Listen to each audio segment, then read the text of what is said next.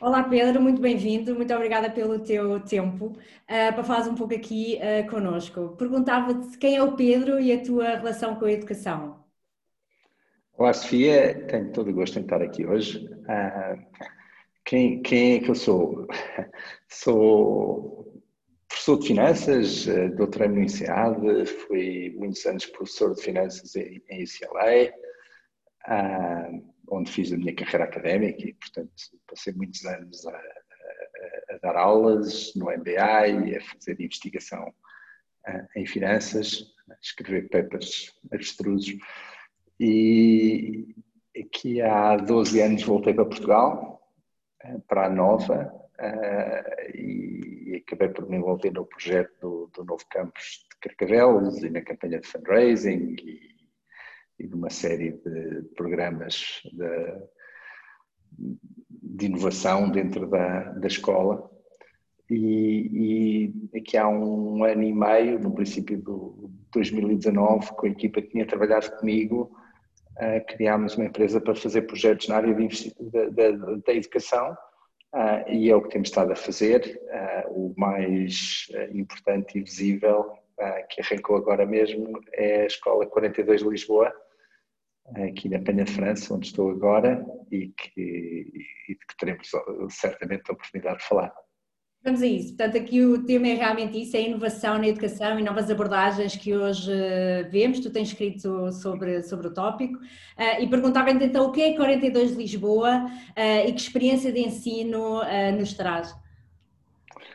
A 42 é uma, uma escola de programação uma escola internacional, começou em Paris em 2013 uh, ah, e tem tido um sucesso extraordinário que levou a cerca de 20 países no mundo, está em 30 cidades. Uh, Lisboa juntou-se agora à rede uh, e, e, é uma escola diferente por, por muitas razões. Desde já é um projeto filantrópico, foi assim que começou em Paris, foi fundada por José Vianiel, um grande empreendedor francês da área das telecomunicações. Ah, e, e, em cada país em que está, no fundo, tem uma equipa que, que está a promover o projeto e que encontra financiamento e, e, e põe a escola a funcionar. Ah, e, tudo isto porque é gratuito para os alunos. Ah, e, portanto, uma parte grande do nosso esforço nos últimos tempos foi reunir aqui um grupo de mecenas que financiasse o projeto. Ah, por outro lado, é uma escola muito inclusiva, em que qualquer pessoa se pode candidatar, independentemente das suas qualificações académicas, profissionais, etc. Ah, mas também muito meritocrática. Portanto, passa-se por um processo de seleção que envolve várias etapas, ah, começa por testes online, depois um bootcamp de 26 dias que se chama a piscina e que é de facto uma imersão total no, no mundo da programação e depois aqueles alunos que, que sejam selecionados uh, seguem para o programa que dura em média três anos e meio uh, e digo em média porque pode ser feito por alguns em dois anos, por outros levará cinco uh, e que os leva ao nível mais elevado em termos de programação e com possível especialização em, em quaisquer áreas de, inteligência artificial, ou, ou cybersecurity, ou modelização 3D, ou jogos, ou aplicações web, uh, etc. E por outro lado, uma escola que é muito inovadora, porque nós sabemos há muitos anos que, de certa maneira, o sistema de educação tradicional de aulas, mais trabalhos, mais testes, uh, funciona relativamente mal ah, com taxas de desistência elevadas, com desmotivação de muita gente, com. Ah, por muitas razões, ah, depois também podemos falar um pouco mais disso, mas aquilo que nós também sabemos é que verdadeiramente o que, o que nos leva a aprender é trabalhar motivados pela resolução de problemas e trabalhar entre pares, trabalhar num, num ambiente colaborativo. Ah, e a Escola 42, de facto, levou isto às últimas consequências. É uma escola em que não há aulas, não há professores, não há horários, uh, em que os alunos estão aqui uh, presencialmente a trabalhar com base numa plataforma que parece um pouco um jogo de computador e tem muitos elementos de gamificação como os jogos de computador e que os leva através de uma sucessão de desafios e, e, cabe aos alunos a responsabilidade de aprender o que é necessário para responder a esses desafios uh, por si só, de forma autónoma, mas sobretudo uh, em colaboração com os seus colegas. E isto, para além de produzir profissionais de, de, de altíssimo nível, acima de tudo, desenvolve nas pessoas uma quantidade de competências humanas que são de facto aquelas que vão ser necessárias no futuro, eh, competências de autonomia, de capacidade de resolver problemas, de, de resiliência, de lidar com a frustração, de colaboração uns com os outros e, e talvez a maior competência de todas que é a saber aprender a aprender. Eh, e, e, e, que vai ser talvez o skill mais fundamental nos próximos anos, em que sabemos que a inovação o progresso está, está a acelerar cada vez mais e em que ao longo da nossa vida vamos ter que continuamente aprender novas coisas e ser capazes de as utilizar. Pedro, eh, eh, já aí vamos, tocas aí em vários pontos eh, muito interessantes. Perguntava-te, a nível de tecnologia, portanto, ao, serem, ao entrarem no programa, eles entram numa espécie de jogo, não é? Portanto, cabe-nos a eles irem procurar soluções a desafios. A nível de tecnologia, vocês, ah, nós temos visto várias abordagens diferentes. Há quem vá para JavaScript por uns motivos, há quem, vá, há quem comece a aprendizagem de tecnologia em determinadas bases. Como é que vocês olham para isto, ah, ah, sabendo, ok, pelo que estás a dizer, depois a pessoa pode escolher a sua área, não é? Data Science, Cybersecurity, mas esse início como é que é? é nós começamos de uma forma muito básica e fundamental. Eles começam por aprender a programar em C, eh, resto, antes disso começam a aprender a, utilizar plataformas Unix. Eh, neste momento na piscina estão a, estão a aprender a usar o GitHub, que é o repositório de programas, e, e depois vão aprender a programar em C, eh, que é uma linguagem muito estruturada, de, de, de baixo nível, e que tem a vantagem, para além de ser muito potente e robusta, uh, tem a vantagem de ser uma, uma linguagem que nos aproxima do funcionamento dos computadores. De facto, nos obriga a, entender como é que um, um computador funciona. Uh, é preciso endereçar posições de memória, é preciso declarar variáveis, ao contrário de linguagens de mais alto nível que hoje em dia existem por todo lado, mas, mas nós acreditamos que este passo é fundamental para depois poderem desenvolver outros skills. Durante o programa vão aprender uh, muitas linguagens diferentes, dependendo das áreas em que se queiram especializar, uh, e a ideia é que um aluno da 42 tenha a capacidade e a flexibilidade de aprender uma nova linguagem uh, em algumas semanas, quando for necessário. E o programa é flexível desde o início ou há uma parte obrigatória e depois a pessoa começa a escolher determinadas áreas? Ah, bem, esta parte em que estamos agora, que é a piscina, que é o tal bootcamp de 26 dias, é obrigatório, igual para todos. Ah, mesmo nesta parte há flexibilidade, as pessoas vêm às horas que querem, ah, ah trabalham o tempo que quiserem e simplesmente têm que responder aos desafios ah, e, e que são, que são desafiantes e, e, portanto, passam por aqui muito tempo. Durante o programa, os, o programa tem 21 níveis, os sete primeiros são obrigatórios e comuns a toda a gente. Ah, depois disso, fazem um estágio de seis meses numa empresa, em que vão ter novos desafios, eh, sejam os quais forem, e depois voltam então para se especializar e, e, e no fundo, cada um acaba por construir o seu portfólio de, de competências. Uh, e perguntava-te uh, uh, o nível dos professores, o papel dos professores. Dizes que não há professores, aqui o professor há, há coaches, há, como, é que, como é que é esta relação de aprendizagem, se existe alguma? Existe uma equipa pedagógica grande, essa equipa pedagógica está continuamente a desenvolver a plataforma de aprendizagem, mas não há professores no papel tradicional de dar aulas. E, e, isso faz toda a diferença, de facto. Uh, e, se calhar a, a, analogia da piscina penso que é boa. Uh, a maior parte de nós aprendemos a nadar relativamente cedo. Uh, e a forma de aprender a nadar não é com um curso teórico, não é e com, com exames e, e coisas desse estilo. A forma como se aprende a nadar é através de um conjunto, de uma sequência de experiências. Primeiro temos que entrar na água e, e brincar na água, depois temos que pôr a cabeça debaixo d'água e tentar fazer bolinhas, uh, depois temos que agarrar-nos à borda da piscina e bater com os pés, uh, e através dessa sequência de, de, de, experiências chegamos ao resultado final que é saber nadar. Uh, o que esta escola faz é exatamente isto para aprender a programar. Temos uma equipa pedagógica muito, muito boa, que, no fundo, desenha a sequência de problemas que levam os alunos a aprender a nadar. Não temos professores no papel tradicional de dar aulas, dar exames, uh, corrigir trabalhos, etc. Portanto, professor... Depois temos, obviamente, um staff aqui na, na escola uh, que resolve todo tipo de problemas, mas que não faz o trabalho dos alunos. Portanto, o professor aqui acaba por ser um designer da aprendizagem, não é aquele professor que nós tivemos no nosso passado uh, uh, de, de, uma figura com, com, a sabedoria contida, não é? Portanto, é mais uma experiência. Claro. E, e, e esta diferença de formato faz toda a diferença.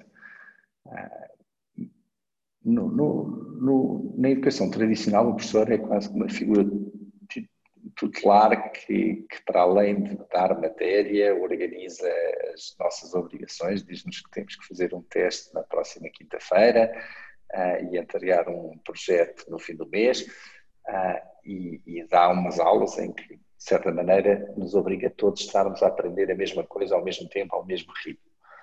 Uh, quando invertemos o ónus da responsabilidade, quando damos os desafios aos alunos e lhes cabe a eles aprender e resolver os desafios, uh, acontece de facto uma, uma, mudança muito profunda na ética de trabalho do, dos, do, dos, nossos alunos. Uh, e é muito engraçado ver isto ao vivo, porque começaram na segunda-feira, chega aqui um grupo de 150 pessoas, uh, muito, backgrounds muito variados, com experiências muito diferentes. ao princípio, toda a gente um bocadinho intimidada, ah, e passado poucas horas vê-se uma transformação com as pessoas a trabalhar em pequenos grupos, a partilhar ideias e soluções e a resolver problemas em conjunto. Ah, e, de certa maneira, é uma escola em que os alunos são todos eles muito mais adultos do que numa universidade tradicional. E sobre, sobre isso, perguntava-te um pouco mais, não é sobre o processo de recrutamento, já falaste da, desse, da, da tal piscina, uh, mas diria que, que, que, acha, que tipo de aluno é que vai ser muito bom neste tipo de programa? Quem é que achas que vai ser mais bem sucedido aqui? Voltando só um bocadinho atrás no, no processo de aprendizagem, nós no, até, até agora tivemos 5.700 candidatos. Ah, depois, esses candidatos têm que passar por dois testes online. E estes testes são jogos, ah, jogos lógicos que têm que fazer, ah, jogos que são, que são engraçados e que têm um elemento que é, não tem muita explicação. Portanto, há ali um elemento, desde logo, de resistir à frustração, de experimentar, até perceber como é que funciona. E, obviamente, esse primeiro filtro de seleção permite-nos detectar alguma apetência por temas de programação, quer dizer, capacidade de resolver problemas lógicos, uh, analíticos, etc. Uh, a piscina é uma segunda etapa muito importante porque é a forma de experimentarem este método de aprendizagem, de experimentarem a experiência da escola e, de certa maneira, os próprios alunos se autoselecionarem. Ah, eu, eu, eu não, não, não, defendo que este método de aprendizagem seja bom para todos. Ah, da mesma forma que o ensino tradicional é bom para uns e não é bom para outros. Ah, agora, o que se passa, que é engraçado, é que, como eu disse, qualquer pessoa, desde que tenha acabado a escolaridade obrigatória ou seja maior de idade, se pode candidatar. Ah, e, deste, e, e, temos uma variedade enorme de gente neste momento na escola. Temos alunos que têm 17, 18 anos, que acabaram o 12 ano e que vêm para aqui em vez de ir para uma, uma universidade tradicional. Temos alunos um pouco mais velhos que estão a fazer outro curso e, por alguma razão, estão frustrados, uh, uh, insatisfeitos e querem mudar. Temos gente mais velha que quer aproveitar esta oportunidade para fazer uma inflexão de carreira. Uh, tem alguns que, que, que profissionais que, que, querem desenvolver competências adicionais porque acham que isso é importante. E, e, quando eu estou a falar disto, estou a falar de gente que vai desde um pedreiro que não acabou o 12 ano uh, e que de facto tem, tem competências extraordinárias e, e, e mas são pessoas que têm um grau de autonomia já grande, não? São pessoas que têm um grau de... Isso, isso é uma das coisas que nós avaliamos aqui, mas, mas estava a dizer, temos desde isto um, um, piloto de aviação, uh, uma bartender, uh, mas, mas ao mesmo tempo pessoas que são já engenheiros, economistas, temos dois médicos, temos uma variedade muito grande de gente. E a piscina permite, de facto, avaliar se isto é para eles ou não. E, e, a autonomia é uma das competências fundamentais, a resiliência também é, porque, inevitavelmente, numa sequência de desafios que são complexos, uh, vamos falhar muitas vezes, vamos tentar uma solução que não funciona e vamos ter que voltar para trás e recomeçar. E nem toda a gente é capaz de lidar com essa frustração. Ah, é, e, acima de tudo, esta capacidade de colaboração. Ah, é engraçado que ontem estava a falar com, enfim, tenho falado com, com, com, com muitos dos alunos ah, e, há, e, e, há uns que adoram esta história de, de epá, estou aqui há cinco horas e ainda não consegui resolver isto, mas estou a adorar porque sinto-me desafiado e estou aqui a trabalhar com dois ou três e, e vamos conseguir. Uh, mas também, estava, também falei com outra que me estava a dizer que estava muito chateado porque não gosta de pedir ajuda às pessoas. Uh, e de facto, nesta escola, se não se gosta de pedir ajuda, a coisa não vai funcionar. Um, Perguntava-te então uh, aqui um pouco que limitações é que vês neste tipo de ensino. Portanto, será realmente para as pessoas que se desafiam e vão atrás, não é? E têm realmente uma força aqui, uma resiliência uh, maior, mas vês este tipo de ensino a ser aplicado a outro tipo de disciplinas, como alguma ciência social, por exemplo, ou achas que por agora é mais para uh, uh, algo como, como, código, não é? Como produzir código, ou vês isto a ser universal? Eu acho, que essa é claramente uma das, das nossas principais dúvidas e, e queremos muito explorar isso. É? Eh, nós achamos que esta abordagem problem-based, entre pares, é utilizável em muitas outras áreas, sobretudo finanças, desde já, economia, finanças, gestão, etc. É uma área que nos parece muito interessante. Eh, a utilização da tecnologia para permitir fazer isto é razoavelmente transversal, portanto não, não, não parece que seja esse o problema. E, e vamos certamente trabalhar nisso nos próximos anos para, para, para, para tentar alargar o âmbito disto. Ah, volto a dizer, eu não acho que isto seja a panaceia universal, não, nem, nem acho que toda a gente se dê bem com esta abordagem, mas da mesma maneira que nem toda a gente se dá bem com esse tradicional. Ah, é engraçado, ainda, ainda no outro dia estava aqui com meu professor de uma das grandes escolas de, de engenharia do nosso país, uh, que me dizia que no, no, no, curso de engenharia informática tem uma, um dropout de 40%. Isto é, entram alunos muito bons, porque a nota mínima de entrada é 18 ou 18 e tal, uh, e 40% desistem. Portanto, há qualquer coisa também que não funciona bem no ensino tradicional ah, e a minha esperança é que, no fundo, para o futuro tenhamos várias soluções possíveis, não, não tenha que entrar toda a gente pelo mesmo caminho. Uh, sim, é, é, bom experimentar e diferentes, diferentes experiências trazem outcomes diferentes, não é? Uh, sobre isso que falavas, e se calhar as universidades portuguesas, uh, às vezes nota-se e fala-se muito, às vezes lá fora, países nórdicos, a relação com a indústria, portanto, fazer parcerias com a indústria a nível de ensino. como é que vês isso em Portugal e como é que tu, como é que a 42 de Lisboa lida com isso? Porque vocês têm parceiros, como, como é que é essa relação com a indústria? A relação com a indústria aqui é, é, é, é, muito fundamental. Desde já, porque esta escola só existe porque uma série de mecenas, uma série de pessoas e empresas como o Santander, a senhora Ming Shu, a Vanguard Properties, a Fidelidade, a, a Mercedes-Benz IO, a Fundação José Neves, a, o Observador, a BI for All, a, e mais algumas que ainda espero que, que venham a aparecer nos próximos tempos, financiaram a escola, portanto fizeram um donativo uh, para que a escola pudesse existir e para que o ensino possa ser gratuito. Desde já é uma escola feita por empresas e também uma escola feita para as empresas. Isto não é um, uma escola, ah, uma, uma, uma universidade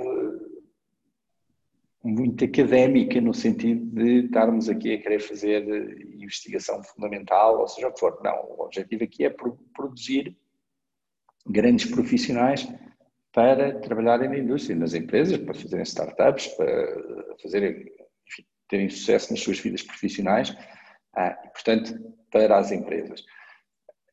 Como é que eu vejo isto noutras universidades? Bem, a minha experiência única anterior tinha sido na Nova, ah, na, nova SBE, em que, em que, fizemos exatamente o mesmo, não é? Em que, construímos um campus em Carcavelos com donativos de 50 e tal empresas e, e, mais, e quase 3 mil pessoas. Portanto, eu, eu, eu, vejo que há muita apetência ou, ou vontade de, de, apoiar, vontade de ajudar, vontade de, de, de contribuir para a sociedade.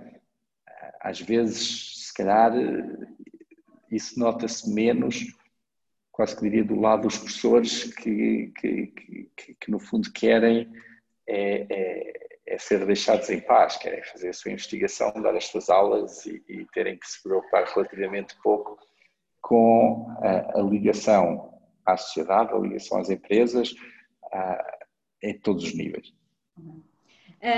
Então, uh, uh, volto aqui a uma questão que falaste um pouco atrás e, e, e, como dizes, parece ser muito importante aqui no futuro, não é? Que é aprender a aprender, não é? Portanto, uh, espera-se que realmente as pessoas tenham mais empregos, não é? como é que se prepara para isto? Como é que se prepara alguém para aprender a aprender? É, é, fazendo, não é? Quer dizer, o modelo tradicional, nós estávamos na, na escola até aos 22, 25 anos, ah, numa abordagem razoavelmente passiva, não é? Quer dizer, sentar eu devo ter passado mais horas sentado em salas de aula do que a maior parte, não é? Acho que fui aluno até aos 30 anos, quando acabei o doutoramento, ah, e estar sentado numa, numa aula, na maior parte das, das vezes, é relativamente passivo e, tenho que responder a responsabilidade do processo cabe ao professor e eu simplesmente tenho que obedecer a, a, a, aos pedidos que, que defronto. Aqui a responsabilidade passa para o aluno. Ah, de certa maneira, tem que passar por um conjunto de desafios e cabe-lhe a ele aprender o que for necessário para, para, para lhes responder. É, apesar de tudo, ainda um ambiente razoável controlado, estamos numa escola, é seguro, é contido, mas é isto que nós depois passamos pela vida toda. Não, é? não sei, a minha certamente tem sido uma quantidade de experiências novas que me obrigam a ter que ir aprender por mim o que for necessário e esta escola, acima de tudo, é isso que treina e, e estar, se calhar, uh, confortável com esse desconforto, não é? De não saber, e, e, daí falavas de resiliência, não é? Portanto, trabalhar muito aqui esta zona de desconforto. Claro, é, é, é fundamental. Quer dizer, quando, quando, nós temos um problema novo que não sabemos uh, endereçar, vamos aprender, vamos tentar uma solução, mas muitas vezes vamos falhar. E, e entender que falhar de facto faz parte do, do processo. Ah, de resto, muitas vezes é o medo de falhar que nos inibe de ser criativos, de procurar respostas. E vemos isso em, em imensa gente, eu diria na maior parte das pessoas, que nem sequer tentam novos desafios por ter medo de falhar. Ah, ah, e, e, esta, por acaso, eu tenho vivido muitos anos nos Estados Unidos e, e agora em Portugal, é uma diferença cultural muito grande. Quer dizer, em Portugal há um, um ónus muito grande uh, por falhar. Uh, nos Estados Unidos acho que é, é, é, muito mais descontraído em relação a isso, quer dizer, toda a gente percebe que uh, se, só tentando é que se falha, ou, ou só se falha tentando, e, e, há muito mais um.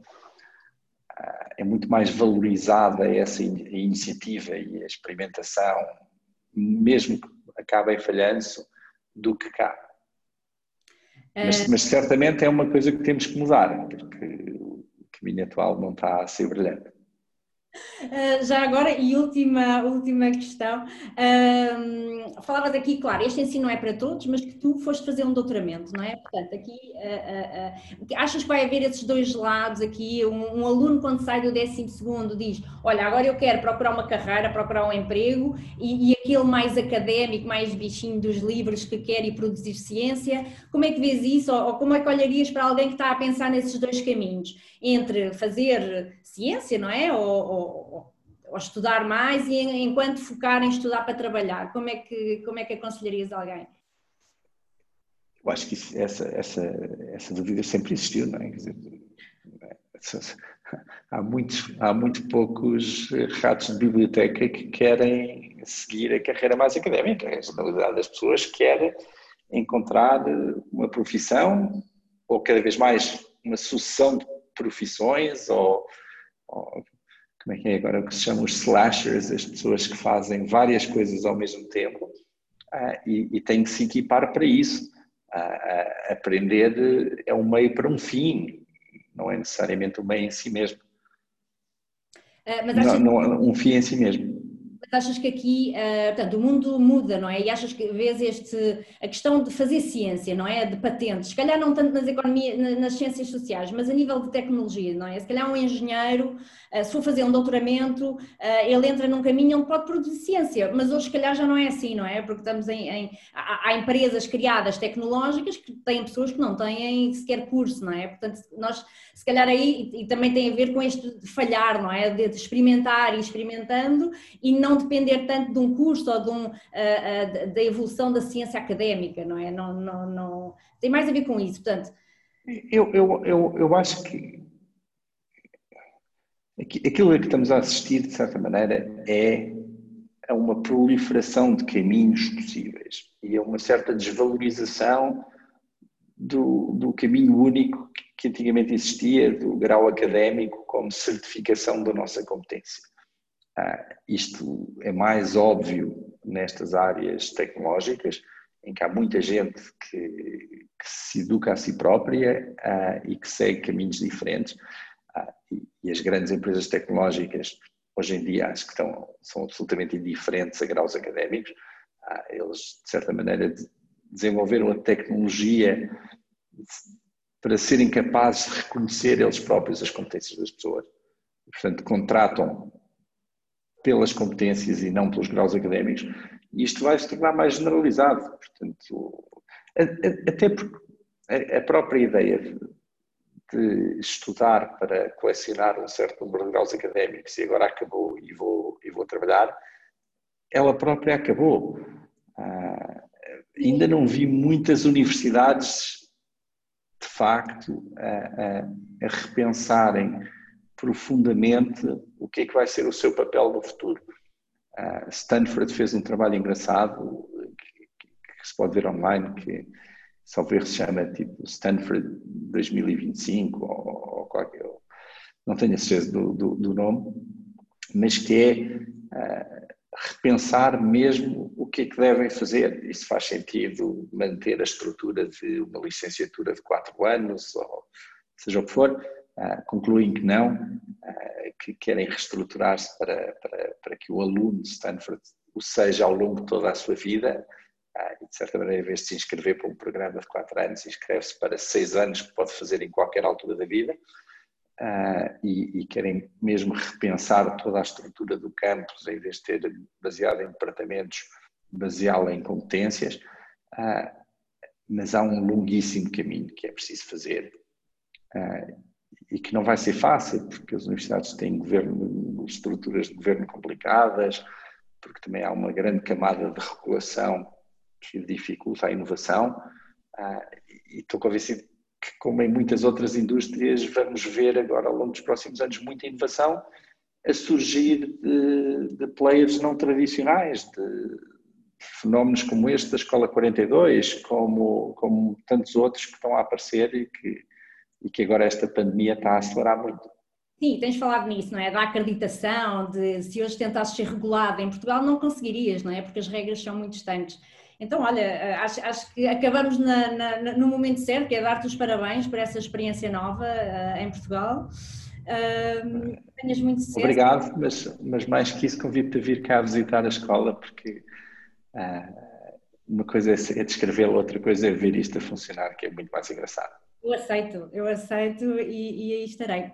Última, última questão de todas, uh, e diria, porque tu tens falado um pouco também na, na, na sociedade civil, na importância da sociedade civil uh, em, em, em, Portugal, e nós somos um, um, movimento de sociedade civil. Como é que achas que a sociedade civil pode ajudar esta transformação na educação? Se é que pode? Pode, deve, e é a única forma de o conseguir. É muito raro nós vermos inovação em qualquer indústria a ser liderada pelos governos. Acho que os governos têm até quase que o papel oposto, que é manter alguma estabilidade de modelos. Ah, no caso da educação e no caso de Portugal, uma parte enorme do setor ah, é pública é, é, e é governada de forma muito rígida, quer dizer, com razoavelmente pouca autonomia para as escolas, com um financiamento que vem maioritariamente do Estado, com estruturas de carreira inflexíveis, com o modelo, é, o modelo de acesso à universidade também é quase que um modelo de planeamento central, enfim, é uma coisa muito, uma máquina pesada e muito burocrática. Dificilmente virada em inovação sobre novos modelos de educação para o século XXI. Ah, e, e, por outro lado, quer dizer, também vejo, conheço muita gente nas empresas, na, sociedade em geral, que está preocupada com isto e que, e que, e que quer também ter um papel e intervir, e, e eu acho que isto é, é, é, fundamental na educação, como em todas as outras áreas, como vai ser com certeza na saúde ou, ou em tantos outros domínios. Uhum. Ah, e portanto acho que é bem-vindo e acho que queremos ter muito mais. Uh, Pedro, obrigada. Agora sim termino, senão ficava aqui o dia todo contigo. Muito obrigada e muito sucesso, está bem? Muitos parabéns. Muito obrigado, Sofia. Então vá, espero por ti. Lá estarei. Adeus, obrigado.